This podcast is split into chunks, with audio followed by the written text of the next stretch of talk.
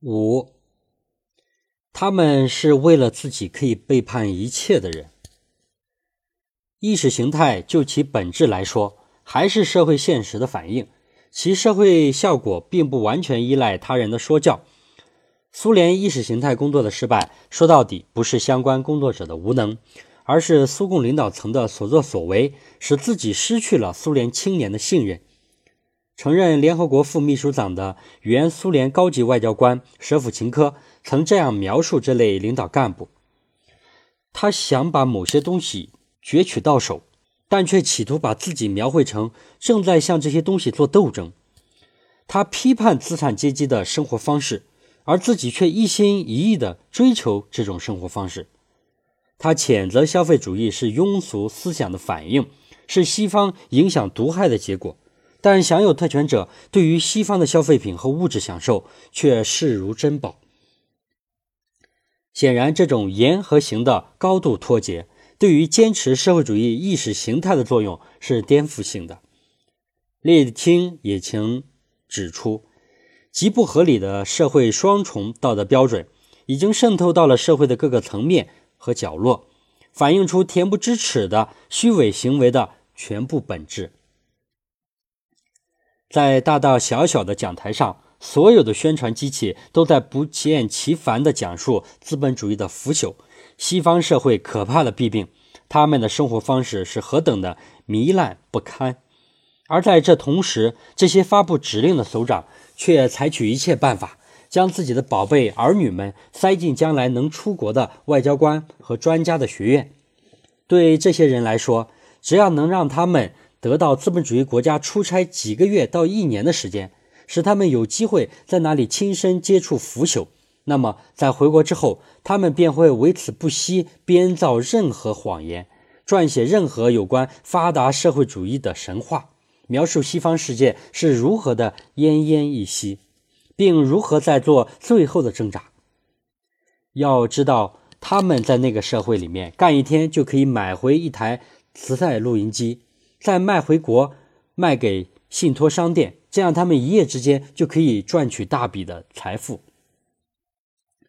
作为一般苏联青年的同代人，这些领导干部子女的所作所为对他们的影响会更大。由于苏共说的与做的南辕北辙，使人民对他们丧失了信心。因此，勃列日涅夫对思想教育工作的关注，苏共中央在这方面的这些努力，并没有挽回苏联社会在意识形态领域所出现的颓势，也没有挽回青年一代理想信念的崩溃。苏东巨变之前，苏联国家安全委员会根据自己掌握的材料。不无忧虑地向苏共中央报告：对大学生来说，尽管有着各自不同的特点，但是与党格格不入的状况却是共同的。党对他们来说已不是最光明、最先进的东西的化身。大学生认为，现阶段的党是升官发财方便的跳板，但绝不是按照思想观念而联合起来的最优秀分子的组织。如果有学生说要认真阅读《资本论》，反而会遭到同学们的哄笑。实际上，苏共费尽心思、苦心经营意识形态教育工作，不仅没有达到巩固执政地位的预期效果，甚至还起了相反的作用。苏共努力教给人民一个观察世界、认识社会的马克思主义的世界观和方法论，这个意识形态教育。越系统，苏联人，特别是知识阶层掌握的马克思列宁主义的理论就越多，就越深刻；对苏共特权阶层的腐败也就越敏感，对理论与现实截然对立的感受也就越深刻。这样的理论教育无异于搬起石头砸自己的脚。实际上，苏共领导人本身对理想信念的态度也在发生着变变化。从苏共领导人来看，列宁是最具理想主义色彩的一代共产党人的代表。斯大林犯了很多教条主义错误，但他本人还是坚定的马克思主义者。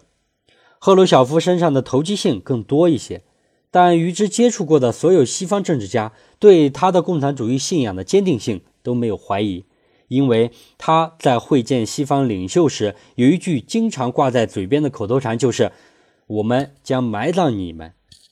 而到了勃列日涅夫，便开始发生质的变化。据勃列日涅夫侄女柳巴在一九九零年移居美国后写的回忆录说，连勃列日涅夫自己也不再相信社会主义的胜利、马克思主义的原则，或者是共产主义的前途。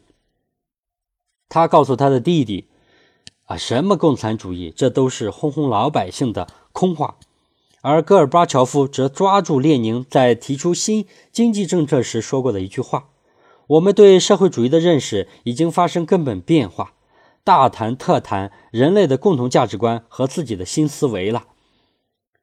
领导人如此，党员和群众对于苏共有关理想信念的宣传也从冷淡变成了嘲讽。苏共领导人做报告讲。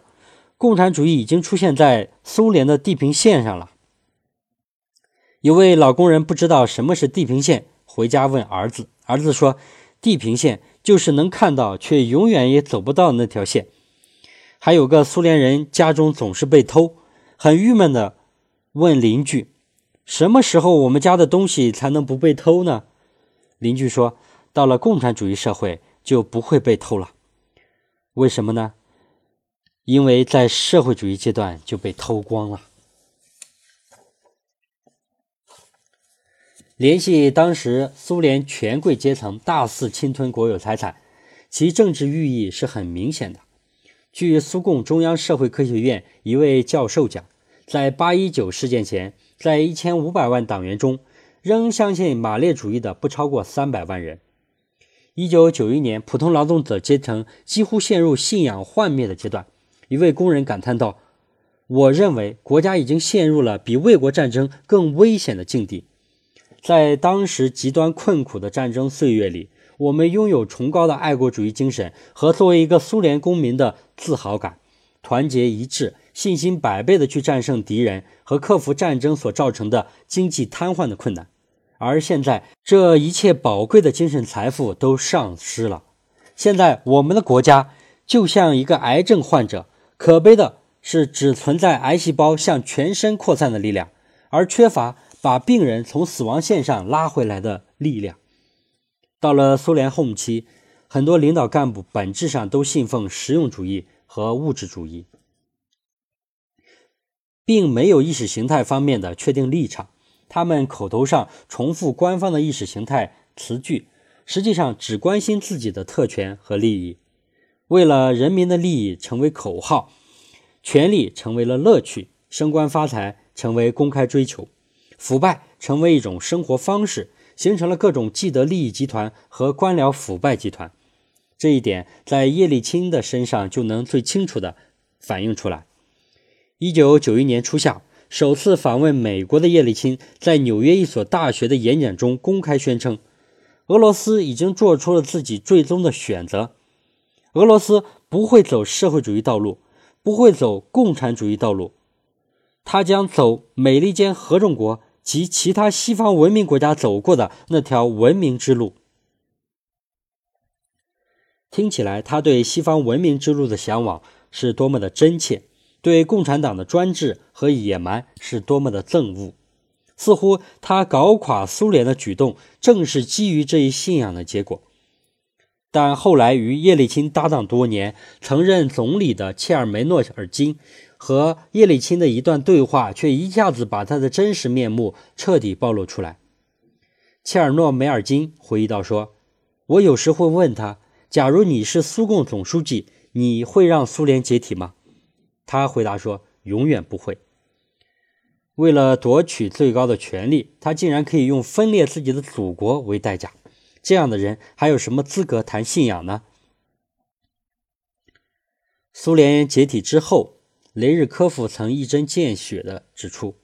我上面说的，他们憎恶苏维埃政权，但我坦率地讲，我也不认为这个断断言是十分正确的。更准确的说法，恐怕是这些孤芳自赏的官民们懂得，在九十年代初那种形势之下。”只有对现制度采取坚决否定的态度，加入到他的批评者和破坏者阵营中去，他们才能爬上权力顶峰。